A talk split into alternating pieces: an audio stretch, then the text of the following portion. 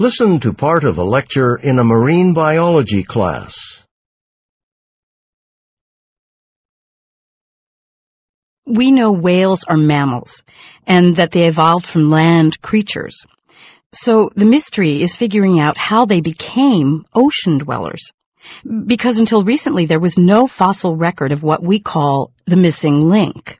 That is, evidence of species that show the transition between land-dwelling mammals and today's whales. Fortunately, some recent fossil discoveries have made the picture a little bit clearer. For example, a few years back in Pakistan, they found the skull of a wolf-like creature. It was about 50 million years old. Scientists had seen this wolf-like creature before, but this skull was different. The ear area of the skull had characteristics seen only in aquatic mammals, specifically whales. Uh, well, then also in Pakistan, they found the fossil of another creature, which we call Ambulocetus natans. That's a mouthful, eh? The name Ambulocetus natans comes from Latin, of course, and means walking whale that swims.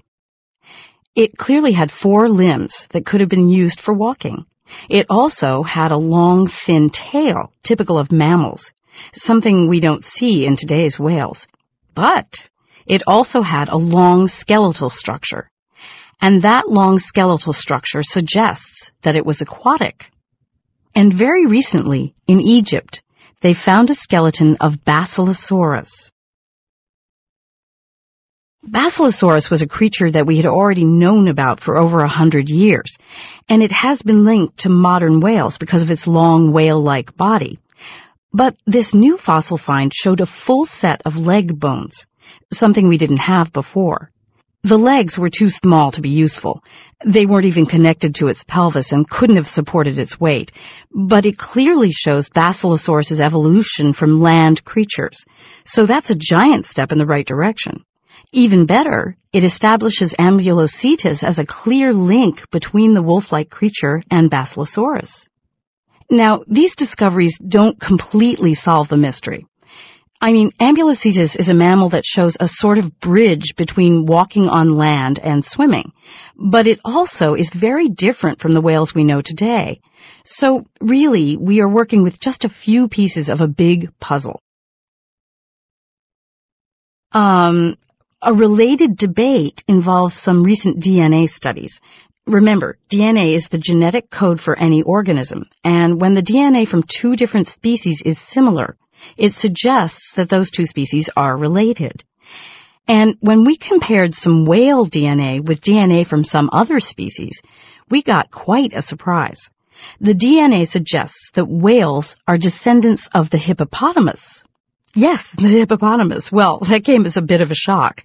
I mean that a four-legged land and river dweller could be the evolutionary source of a completely aquatic creature up to 25 times its size? Unfortunately, this revelation about the hippopotamus apparently contradicts the fossil record, which suggests that the hippopotamus is only a very distant relative of the whale, not an ancestor.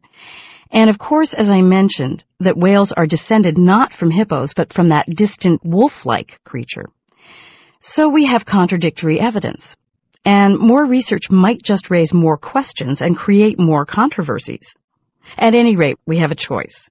We can believe the molecular data, the DNA, or we can believe the skeleton trail. But unfortunately, probably not both. Um, and there have been some other interesting findings from DNA research. For a long time, we assumed that all whales that had teeth, including sperm whales and killer whales, were closely related to one another. And the same for the toothless whales, like the blue whale and other baleen whales. We assumed that they'd be closely related. But recent DNA studies suggest that that's not the case at all. The sperm whale is actually closely related to the baleen whale, and it's only distantly related to the toothed whales. So that was a real surprise to all of us.